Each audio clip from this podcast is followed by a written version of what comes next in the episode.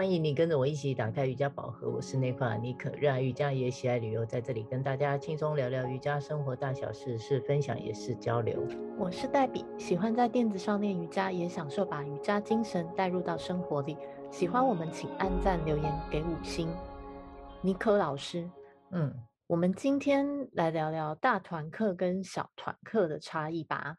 这个主题，我想我们两个应该都很有的聊。嗯。如果有长期吗？有订阅 听我们节目的人呢、啊，应该也听过我们常分享早期一路走来的过程。对啊，尤其你目前在经营小团课的教学，跟以前在瑜伽大会馆上过课这样的差异性，你觉得是有哪些呢？哦，差异性哦，这是很值得花一点时间跟大家分享我们过来的心得，嗯，对，就能少走很多的冤枉路。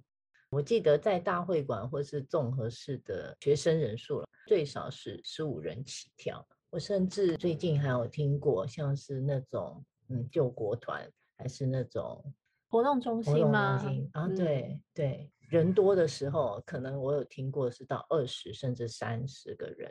人是越多好像越好，几乎没有人数上的限制，因为它的空间也是很大了。对，但你觉得这样的学习上感受度如何？你也上过，不妨就依你自己的经验先说说。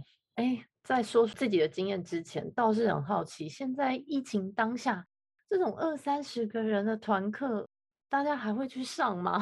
哦 哦，那我也可以分享一下。来我课堂的人，人本来就很少嘛，但他们持续还是来、嗯、跟我分享说：“老师，我觉得呃你的课学生算很多哎。”我说：“怎么会？永远是你们这三十个。”他说：“因为大会馆以前都是三十个人啊，现在他们也不过才两三个一堂课。”听了以后，我心里真是很舒坦。我是算，我是算一个都没跑票。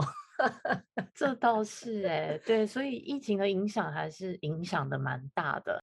那我拉回正题吧，嗯、就聊聊我自己还在瑜伽小白前几年练习的时期，就是这种老师说口令，我就跟着做动作，在初学基础的养成啊，在这种大团课二三十个人的状况下。嗯是会比较模棱两可的上课方法吧？嗯，那因为大班的老师基本上不会去仔细的看到同学的细节，或是去手调每个同学做不好的地方，所以现在回想起来，当时的我有点像是在盲人摸象，做的感觉样子像就差不多了。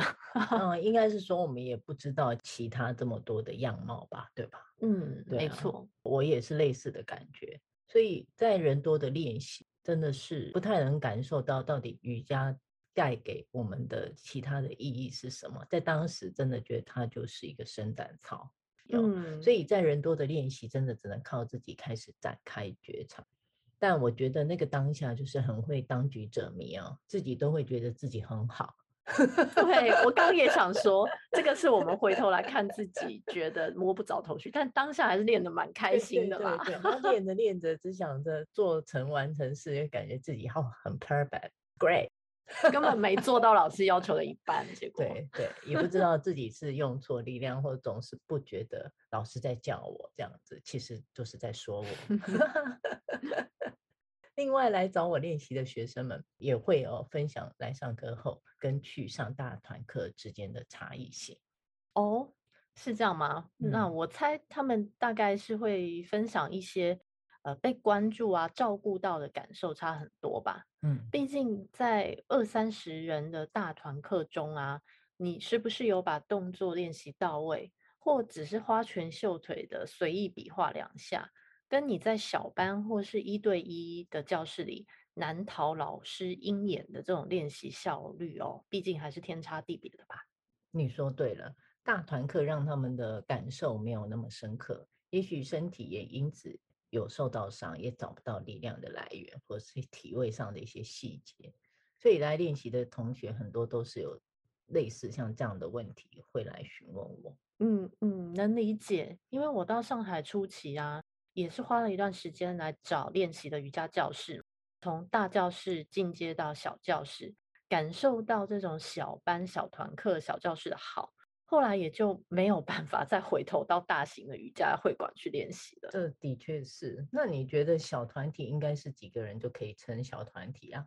十到十五个人这样，你觉得算是吗？十到十五个人还是蛮多的，我觉得不算。哦，对对，我跟你也是一样哎。早期大会操的口令，后来转入会馆，人数十几个人。虽然人少了一点，但我觉得这样的人数还是算很多。嗯，他是不是应该叫做中团课？你觉得？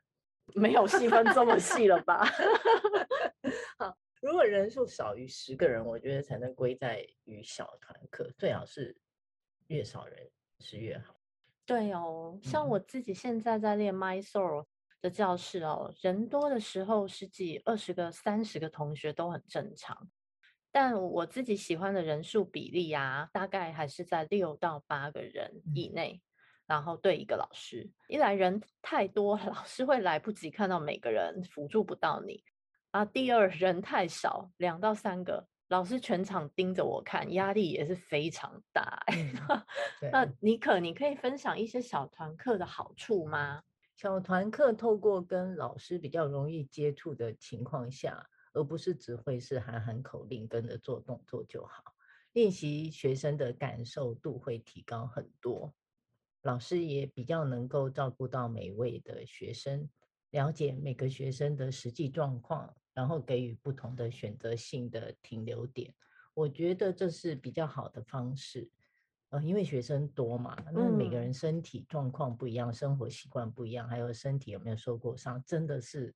都很不同的，对，与其埋头的做练习，你想好好练习，然后你就选择一天好几次了，还不如哦选择一个自己有感觉，也许做一次就可以抵好几次。你了解我的意思吗？嗯，听起来很不错哎，你的小团课这么细心的照料之下，同学应该是很有 VIP 贵宾的感觉哦。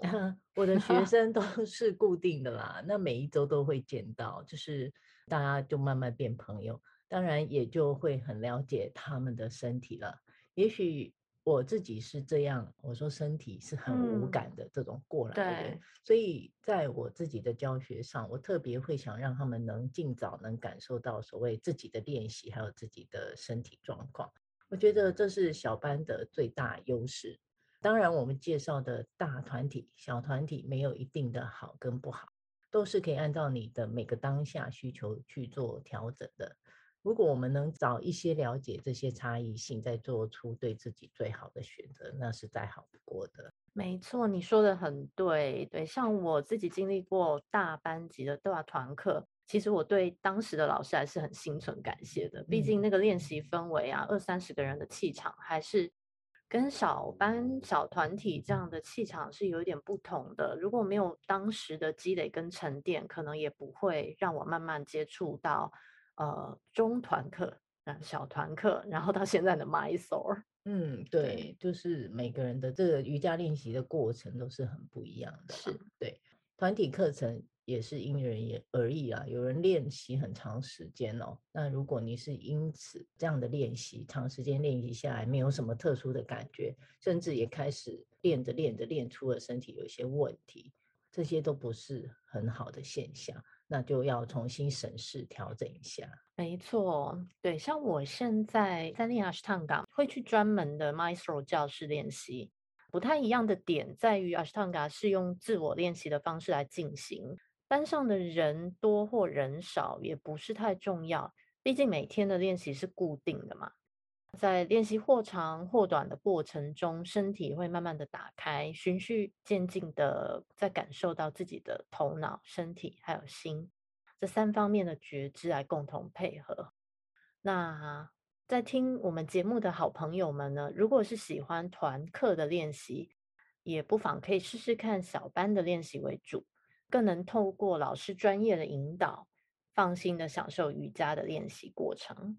对，最近来询问课程的朋友，蛮多都是想透过瑜伽的练习来找寻身心的平衡，或者是想追求自我的内化感受。嗯，我在想，这是不是因为我们的分享慢慢有了一些反馈？你觉得？哦，我觉得很好哎，对，因为。如果来的同学一开始也是很真心的想跟你分享他在练习中觉得想要学习获得到的，那你真的是可以用一些你自己宝贵的经验给到他们，而不是只是教他们体位法或是做体操这样的方式，就是我们。做这个节目 podcast 的价值，还有你教学的价值，对不对？对，因为这些人都很低调的，我在此还是要先谢谢大家。如果他们还是继续有在收听的话，对，谢谢我们的听 众。对，我谢谢他们都会想跟我联系，或者是想要跟着我一起练习看看。不过我还是得提醒，瑜伽的练习不能有太多过于的期待。我觉得平常心很重要，我们不能操之过急，没有耐心的。这样子才会有一种惊喜，像是打开了我的节目名称“宝盒”一样，对吧？没错，大家带着平常心，好好练习吧。嗯，对。听完本集的分享，欢迎上老师脸书，妮可打开瑜伽宝盒，按赞、追踪、留言互动。妮可的个人瑜伽工作室跟瑜伽旅行都在推广，喜欢小团体还有私人授课旅游的朋友，欢迎私讯老师。跟着老师一起进入瑜伽世界探索，我们下周见，拜拜。拜拜。